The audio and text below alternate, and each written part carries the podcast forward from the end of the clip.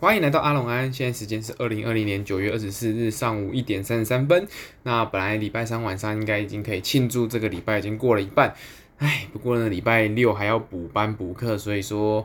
一场悲剧啊！还有三天还要继续上班，就跟基本上今天跟礼拜二差不多，所以一点高兴的感觉都没有。好，那今天想要跟大家聊聊的是。主要是跟平台有关的新闻，因为呃大家都知道最近 PS 五跟 Xbox 他们其实都发表了新的主机嘛，那势必会引起一场主机大战。不过呢，其实在背后还有一些呃我自己的想法，也跟大家分享看看。好，首先是第一则新闻是 Xbox 的总监有说，XSS 的定位是大众市场，XSX 的目标是核心玩家。好，那我个人认为这就是一句废话，为什么呢？因为从你从它的定价就知道了嘛，因为目前的微软的 XSS 就是比较低阶的款呢，它其实售价目前就是不到一万块嘛。那以 XSX 的售价呢，大概在一万五千块左右，所以它的目标当然也就很明确啊，一款就是卖给比较低价的人群，一款就是卖给比较高价人群嘛。那你以游戏的。呃，游戏业的玩家来区分的话，你会花越多钱的玩家，当然就是越核心的玩家才会花越多钱嘛。你不可能是一个完全不喜欢游戏，然后你就一进来就突然间砸个两百万下来玩游戏，基本上很少啦。大部分的就是你越喜欢玩游戏，所以你就会花越多的钱在游戏上面。那你花越多的钱在游戏上面，你相对的你对游戏的了解就越深刻。所以这是呃一个非常简单的道理。那其实呢，在呃这一则新闻的背后呢，其实我想讲的是说。目前可以看得出来，微软在整体的策略上面，它想抢占的是在 PS 五它没有触及到的一块更为低价的范围。就是说，呃，我们都知道，其实，在 PS 五它原本的最高阶的，就是也不是最高阶，它两台 PS 五的性能其实是一样的。就是以有光碟版的 PS 五来说的话，它的定价跟 XSX 是一样，都是在四百九十九美元。但是呢，在数位版的 PS 五上面定价是三百九十九美元，所以呢，两百九十九美元这边就形成了一个真空带。并没有任何的主机目前是在两百九十九两百九十九美元这个价格在进行呃战斗的啊、当然 Switch 不算啦，因为 Switch 已经算是呃上一个世代的主机了，比较偏就是效能弱，然后也不是呃 Xbox 跟 PS 五它目标瞄准的人群，它比较偏一般大众向的。好，那以目前的呃微软的这一个定价策略呢，可以看得出来说，呃，它其实也是想要把 XSS 更推向。Switch 就是也更偏向大众市场，那我相信他在考量过就是售价啊跟游戏性能方面，那他所以他才把整个 XSS 甚至之前有消息指出，他其实已经完全赔钱在卖 XSX 跟 XSS 这两台主机了。那甚至在 XSS 的低价款，其实他呃变相来说赔更多的钱在推广。那他背后会这么做的原因，我觉得个人推测啦，应该是因为。呃，你想要经营一个平台的话，那平台最重要的其实就是使用者的人数。如果你经营一个平台，但是根本没有人在你的平台上面玩游戏，或是你根本没有呃够多的呃基数去扩大你的整个市场的 base 的话呢，那呃你的平台相对来说，你的变现能力啊，那你接下来你的留人能力其实都相对的弱的。譬如说。呃，以赖来说好了，那赖在台湾当然是一个非常强势的通讯软体嘛。不过你看它在其实不管是在其他北美啊，或者是在呃，譬如说韩国啊，或者是日本啊，呃，日本可能也是有一席之地的。那我以韩国或是北美或者是其他欧洲国家来举例好了，赖其实他们一直都不是在全世界主流的一个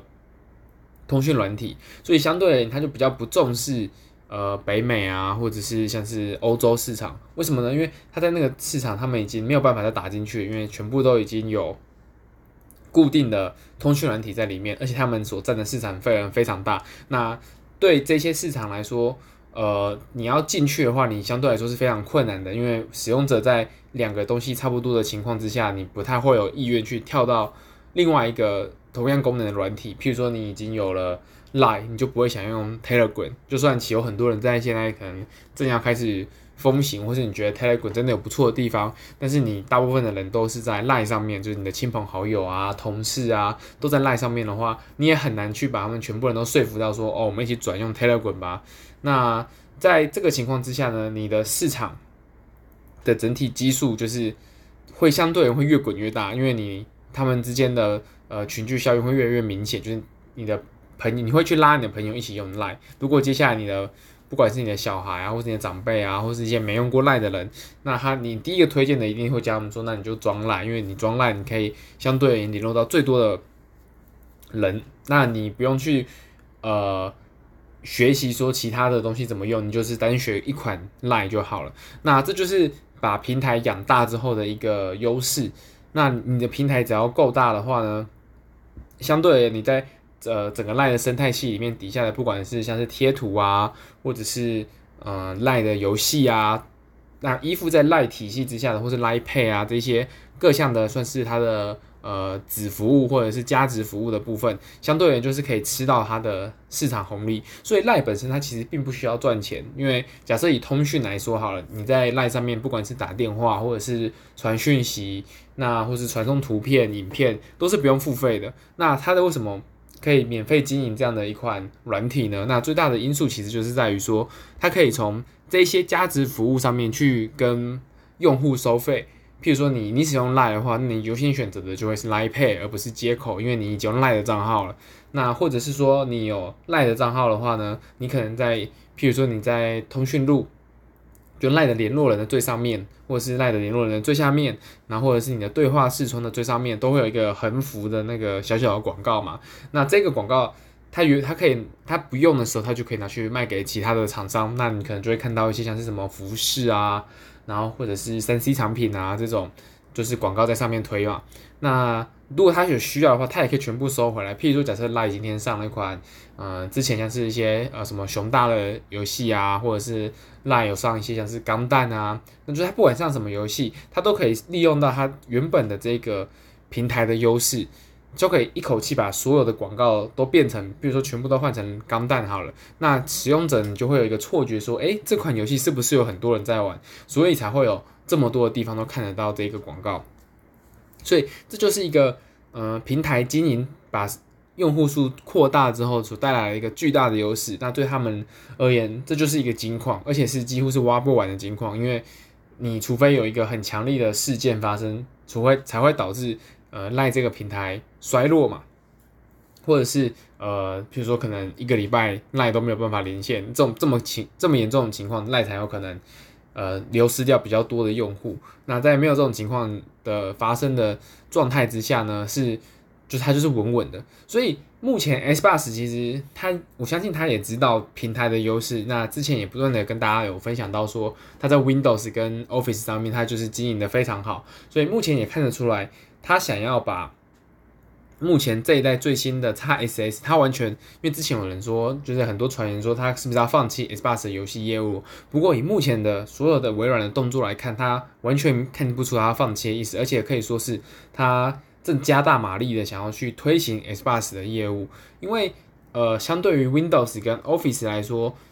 呃，在整个呃不管是系呃 PC 端的作业系统，或者是在嗯、办公室软件，我相信 Windows 跟 Office 它已经是在一个绝对领先的位置，而且目前已经它是第一名，没有第二名啊，已经没有第二名存在了，你知道吗？就是你如果选一台，你买一台最新的 PC 主机，你选的一定是 Windows，你不会去装其他什么 Linux 啊那种，呃，其他开源的系统根本不可能，你选要装就是一个唯一一个 Windows。那你要选 Office 软体的话，你可能会选。呃，你可能会选一下 Open Office 啊，或者是其他一些比较开源的 Office。如果你真的是呃坚持不想用微软系列的话，但是绝大多数的正常的用户，你要选 Office 系列的时候，你就是只有一个 Office 可以选，就是微软的 Office。如果你叫 Mac 的用户，你可能还有一些像是什么 Page 啊，然后 Numbers 啊那种呃 Mac OS 自带的那些工具，就是一些文书软体。但是以在 Windows 下面的话，你这完全就是一个捆绑，你就是选择就是选微软的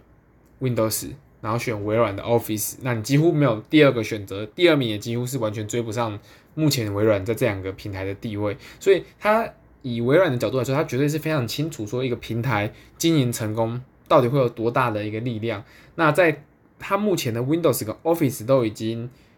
到达一个顶端，甚至已经几乎已经说是可以。定型的情况之下呢，他再把整个就是推平台的力道加大到游戏产业。为什么会加到游戏产业呢？因为游戏产业目前还是在一个比较发展比较快速的行业，所以你可以看得到我们每一年的游戏产业的产值其实不断在上升，不断在上升，甚至在于说，呃，未来印度。或者是非洲国家，甚至是东南亚国家，然后或者是南美洲国家，这些我们相对目前我们觉得它其实是含金量比较低的国家，但是他们的整体的智慧型手机的装机率，然后呢都是节节在高升的。譬如说你以印度来讲好了，他们的手机的普及度也是一直每每一年都在创新高、创新高、创新高。那甚至在呃非洲国家来讲好了，那他们可能已经完全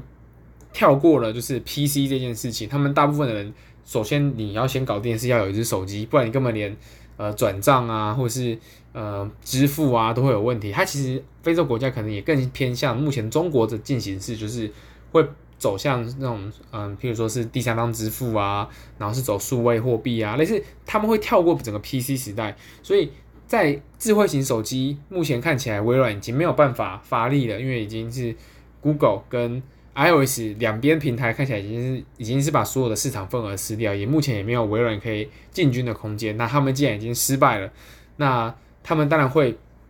呃把整个力道转向说，诶、那你既然手机已经发展的这么完整，那是不是接下来可以，如果手机你一直拿在手上，那你除了花社群软体啊，做一些呃除就可能是就是一些打发时间的事情之外，那很多很大一部分的人，你就是手机没事，你就是拿来玩游戏嘛，所以。在这几个比较偏向第三方国家，也是 T 三、T 四的国家，接下来发展起来的时候，他们对于游戏的需求量一定会越来越大。他们现在可能就只是玩一些呃比较偏向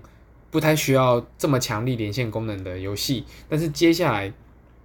等他们的基础建设发展起来，然后他们的手机手机的普及率也是拉拉高到更高的比例，甚至他们的人口目前还在成长当中，所以这些种种因素加起来之后，这些国家其实他们是一个。正在转变的，正在转变成金矿的一个地区，就是他们可能是你知道，就是底下就是有石油啦。那你可是那个石油离地表很远，然后以现在的技术你挖不到它，但是总有一天你一定可以挖得到的。那微软现在就在布局这件事情，因为呃，既然它在手机的作业系统已经看起来就是已经失败了嘛，那至少在游戏的市场，它跟 PS 五还没有分出胜负。虽然呃，在之前 PS 时代的时候，算是被呃完全被 Sony 压着打。但是目前看起来，他在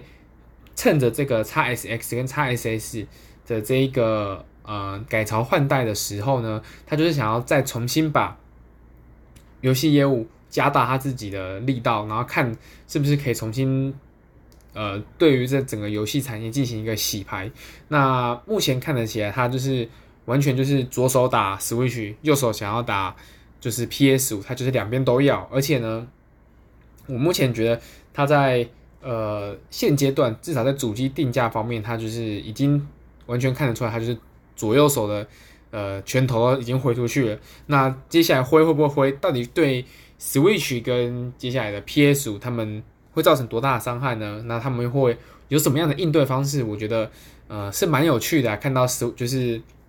可以接下来可以看看他们会有什么样的反应。那目前 PS 五的反应就是。比较老神在在，我就是一样照循规蹈矩，照着我原本的计划、原本的步调去做这些事情。但是呢，接下来我要分享下一则新闻，就是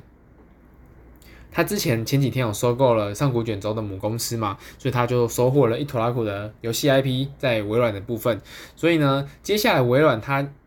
呃也有在发表一则新闻，是说他们的执行长接受了访谈，有说。他们会考虑收购更多的游戏工作室，诶，那这就是一个非常大的一个 move 了，就是它是一个非常大的动作。既然 Xbox 的总监他前面就说了说，哦，我接下来瞄准的市场就是一台要推大众市场，一台要推专业玩家。简单来说，一台要打 Switch，一台要打 PS 五。然后呢，这时候他们的呃微软执行长再出来说，哦，我们除了收购。上古卷轴的母公司之外呢，我还有很多的收购计划。目前我也在考虑说接下来要怎么做。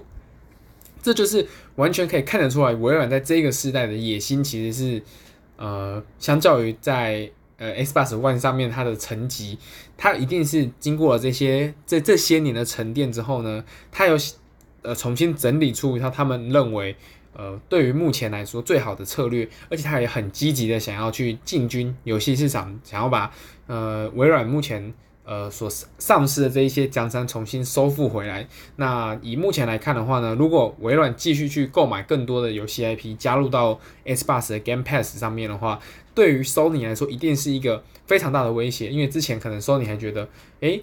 呃，我目前在 PS 时代相相呃相对 Xbox 来说，其实累积了非常多的作品。我跟各个第三方的厂商，呃，相对来说也是也关系融洽。那我也会帮他们做一些中文化啊，帮他们推大大中华市场。那相对来说，微软就在这一块比较没有太多的动作，他们就只是稳稳的说，哦，我现在有一台 Xbox，我有个 Game Pass。那各个厂商你们可以来跟我一起推这个 Game Pass 看看。只是呢。到了这个世代，突然间微软就开始发力，说：“哎，我不只是我之前的 Game Pass，我觉得好像真的运转的还不错哦。那我接下来想要更加扩充它的游戏库。那如果微软继续采用这种，我就是把各个大 IP 都买进来，然后变成 Xbox 的 Game Pass 的服务的话，Sony 会遇到一个最大的问题是什么？就是我相信这些工作室他们不会放弃 PS 市场，因为这也是目前最大的一个游戏单机游戏的市场嘛。但是呢，他们可能会变成面临一个问题是说。譬如说，假设以上古卷轴来说好了，我在 Xbox 主机上，我玩上古卷轴，我就是买一个三百块月费的一个呃微软 Game Pass，然后还附赠两百多款其他的游戏。但是我在 PS 五上，我要玩到同样的上古卷轴，我可能需要付的是一千八百块，就是一千八百块台币，我才能玩到这一片游戏，而且我就是单纯玩这一片，也没有其他的那些附加的游戏可以玩。那这时候对于呃，玩家来说，他其实就是会有一个，诶，如果我是两台主机都有的玩家，那我到底要选哪一个？我当然就是选我原本就有订阅的这个 Xbox Game Pass，我就不会去买 PS 五版本的嘛。所以，呃，在微软继续进行这个收购的，呃，这个动作的，呃，假设他继续进行这个收购的动作的话呢，对于 PS 五来说，它一定是会，呃。间接的被影，也不是，他也不能说间接，它就是直接被影响到玩家的购买意愿，因为同样的游戏，Xbox 就是用一个更便宜的打包的方法去卖你，而且呢，甚至它是把呃 Xbox 跟 PC 两个是合在一起卖的，所以如果你是 Xbox 跟 PC 的玩家的话，对于这种更核心的那种哈扣玩家来说，他可能所有主机都有，就是哦，我也有 PS 五，我也有 Xbox，我也有 PC，我也有 Switch，那如果我在呃，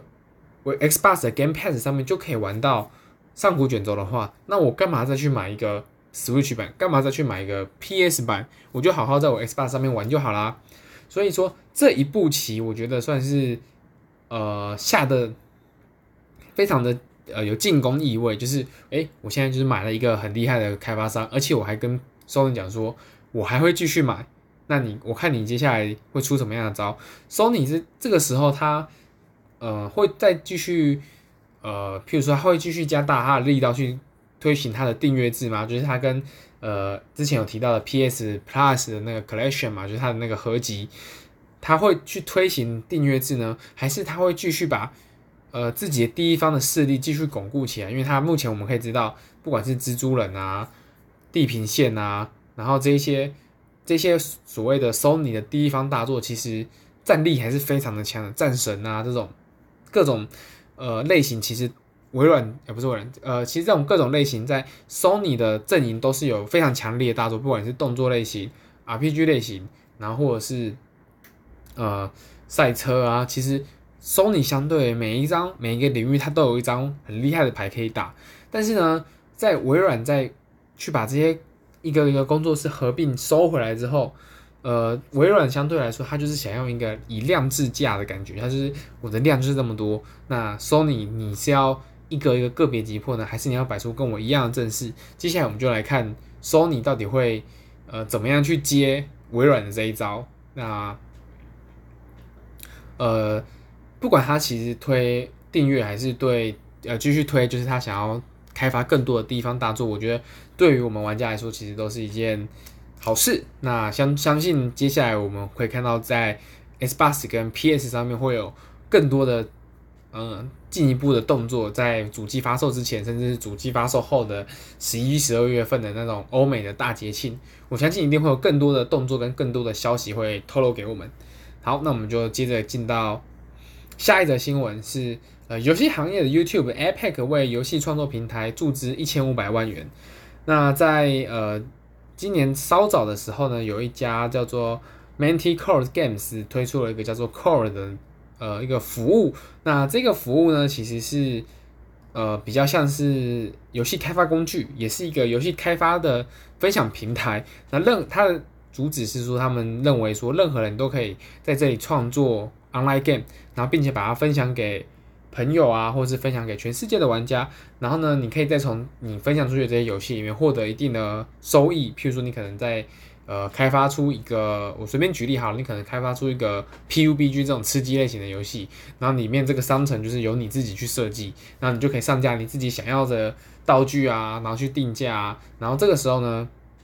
，Core 它其实就是做了一个呃平台去帮你把这些连线啊，或者是一些游戏比较硬的。像是什么呃道具的生成啊、物理引擎啊这种，他就帮你处理好。但是呢，你就是负责去类似企划的工作，你就去想说，你觉得你的游戏应该怎么卖，应该怎么玩，然后呢，怎样才会赚钱？你就是负责想说你自己的创意有哪些。但是 Core 它就是做了一个平台，有点像是游戏开发工具或是呃游戏引擎所扮演的角色，只是它同时它同时结合了开发、发行，然后甚至到。呃，接触消费者这一段，他把这整个流程串起来之后，推出了一个大平台，大平台，反正推出一个很大的整合平台，是我把这些都串好，那你这些开发者，开发者只需要用最低的成本就可以发挥出最大的创意。那这一件事情其实跟 Apex 他们原本想要推行的这件事情，其实是。符合的，为什么呢？因为 iPad 它我们都知道，它其实旗下有 Unreal 引擎嘛，Unreal 像是 Unreal 五，然后呢，或者是有 f o r n i t e 那不管是在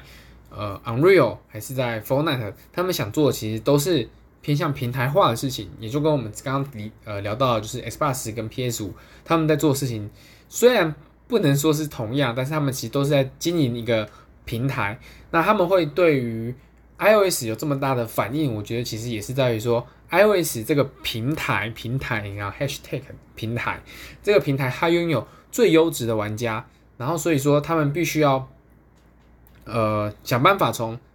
iOS 上面挖到更多的用户来加入到我们原本的这个 Fortnite Unreal 的这个世界里面，所以他才会去投资 Core 这一间呃游戏开发商，因为目前我看起来它比较像是从开发到发行，然后。甚至到最后的面面向消费者，他们其实是把整个流程都完全串了起来。那如果在串起来之后，这个平台真的滚起来，那有可能他们想要，呃，他们的负责人或是他们，呃，他们的负责人就是比较，呃，偏向是说他们想要做游戏开发界的 YouTube，就是你所有不管是一些阿猫阿狗啊，或者是一些路人甲啊，你随时都可以上传你自己的。影片到 YouTube 上嘛，那你说不定哪天就爆红了。所以 YouTube 其他在做的就是一个养猴子似的，因为之前有一个笑话是说，呃，你如果给猴子无限的时间去敲键盘，它最后也可以敲出一本莎士比亚，就是因为在随机组合当中一直不断的生成，一直不断的生成，那你最后一定可以生成出一本有意义的文字，甚至一本完整的小说。所以目前不管是 YouTube 还是各个平台，大部分的免费平台都是走这个模式，就是我不知道哪一些人会爆红，就是我不知道哪一个 YouTuber 他他接下来会红起来，那我就没差，我就全部的 YouTuber 都免费服务，你们全部的人都要到我的平台上面上传影片，你去你现在也没有其他可以平台可以跟我去做抗衡，所以说我就把所有的开发者都吸进来，跟所有的创作者都吸进来之后。那我的平台相对就会更加的茁茁壮，更加茁壮的情况之下呢，就会有更多的使用者加进来，那这就是一个无限的正向循环，那它就是越来越大，越来越大，越来越大。那除非你是在中国或是一些特殊，譬如说俄罗斯，那比较相对而言比较封锁的国家，或是他们有一些限制的国家，他们才会有其他比较不一样的影片网站起来，譬如说哔哩哔哩啊，或者是有原本有尼日本还有 Nico Nico，不过现在也是被 YouTube 打趴嘛，那你可以看得出来就是。当一个平台转起来之后，它在吸金跟吸人数的能力是有多么的强大，你几乎其他的第三方平台是没有办法跟它去做竞争的。因为你想要做什么事情，那我就用你，你譬如说你想到一个很好的点子，我我举抖音来说好了，诶，短视频这件事情就是一个很有创意的点子。那你可以看到 Facebook 跟 Google 的 YouTube，他们其实马上就是 OK，我用我 Facebook 我就推出一个 Instagram 的现实动态的。影片版就是，诶、我我也忘记它叫什么，反正它是以推出一个跟抖音类似的功能啊。那 YouTube 现在是不是也推出了一个短影片的功能？所以你一个新平台假设要起来，我觉得你这功能不错，那我就用我大平台的资源去复制你，然后再打趴你。那不管你想要第，你接下来有哪个东西想要起来，你都不可能起来，因为你你要起来，我觉得我受到一点点威胁了，我就直接仿造你做一个一样的东西，然后再把我的使用者全部导到那个东西上面，然后让整个呃这个生态变成是我的东西，那你就起不来啦。那你的使用者就是你看到那边人多，我就往那边跑嘛。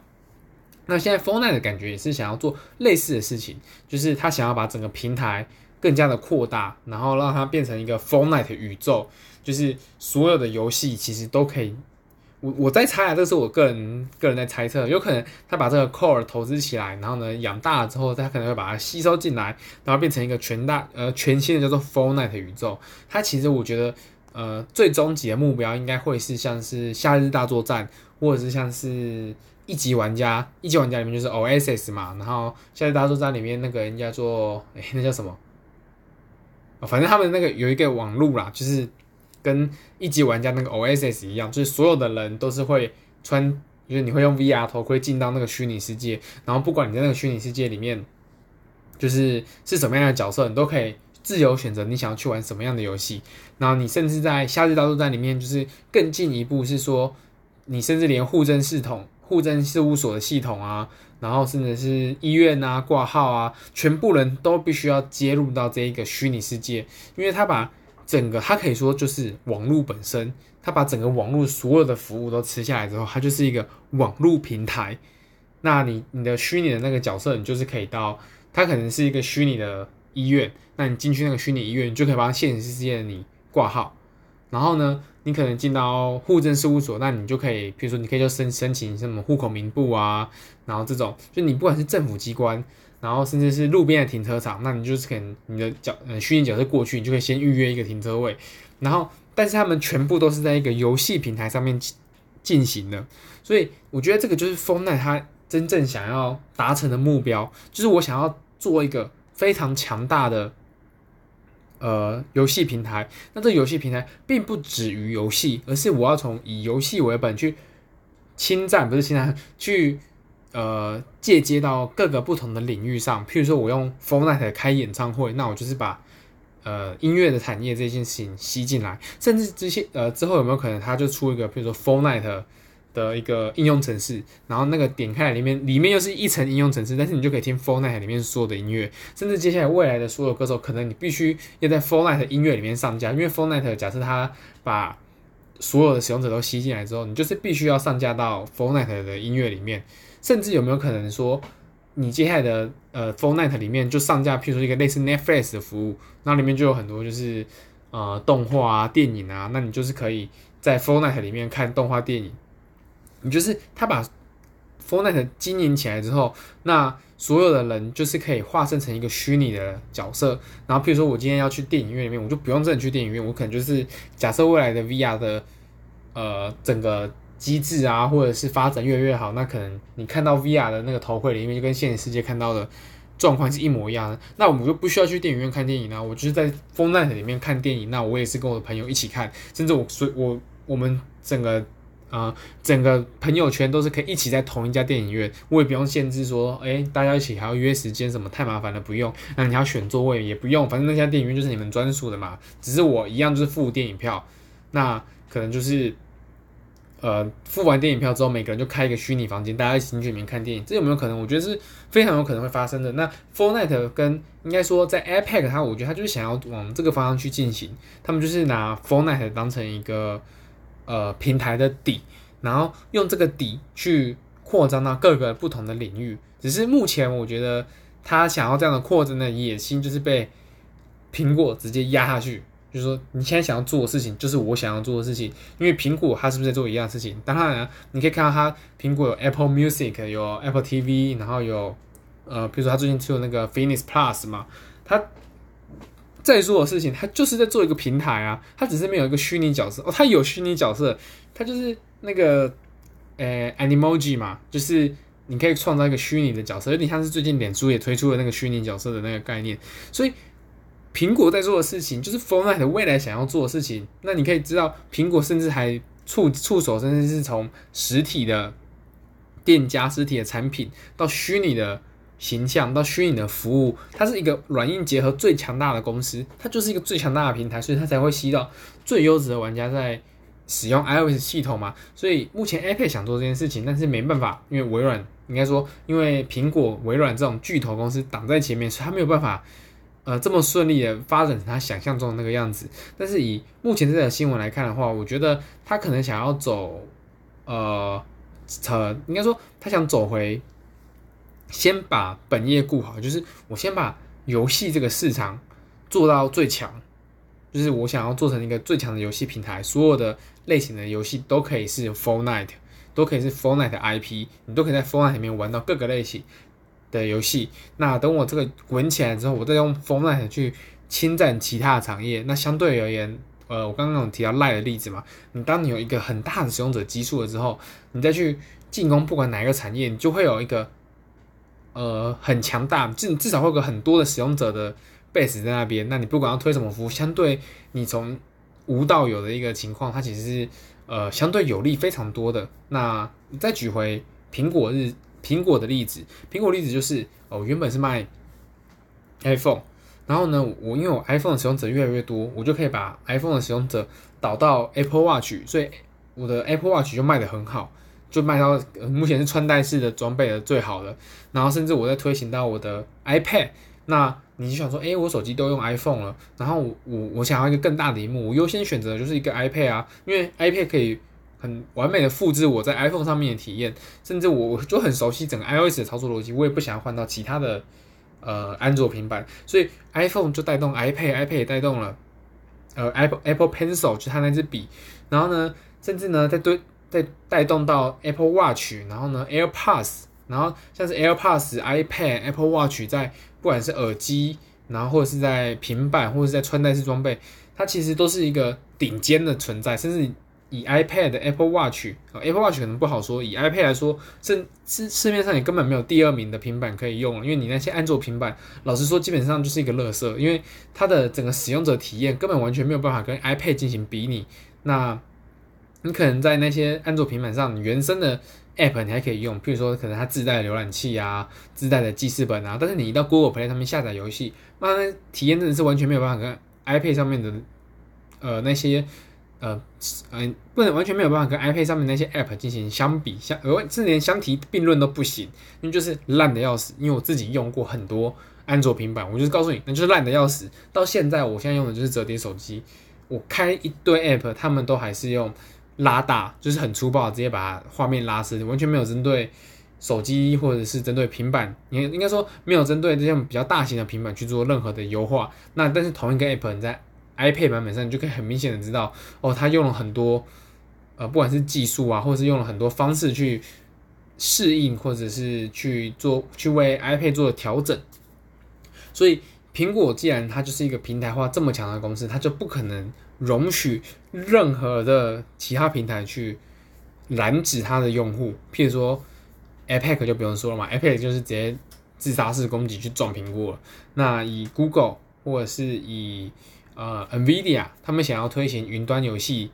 的这个平台，欸、你看，听到平台，只要有平台，苹果就是不可能会允许它的，因为你只要是经营任何的虚拟平台或者是实体平台，你就是会侵占到我 Apple 的利益。我 Apple 如果在这一方面没有涉足就算了，那你我甚至你跟我的业务是有重叠的，我就是绝对会打压打压你打压到爆，因为我就是不想要你在我的平台上面再经再经营一个平台，那我就等于呃少收了很多很多的钱。对，那聊回这边 iPad 整个收购的条件跟他收购的一些呃想法吧，我觉得他其实应该是呃跟前面讲到就是想要把。平台这件事情好好搞起来，那接下来到底是会还会有，就是他对于苹果呢，跟他接下来的整个发展方向，甚至是腾讯，因为我们知道 iPad 其实也有拿腾讯不少的投资嘛，所以呃，接下来腾讯会怎么做，iPad 会怎么做，那我觉得就是在呃继续观察后续的消息，那如果有呃一些比较更新的消息，或者我一些新的想法，再跟大家分享。好啦，我今天录超久。录到有点，我已经两点多了，好，那我今天就到这边，我要准备去睡啦，拜拜。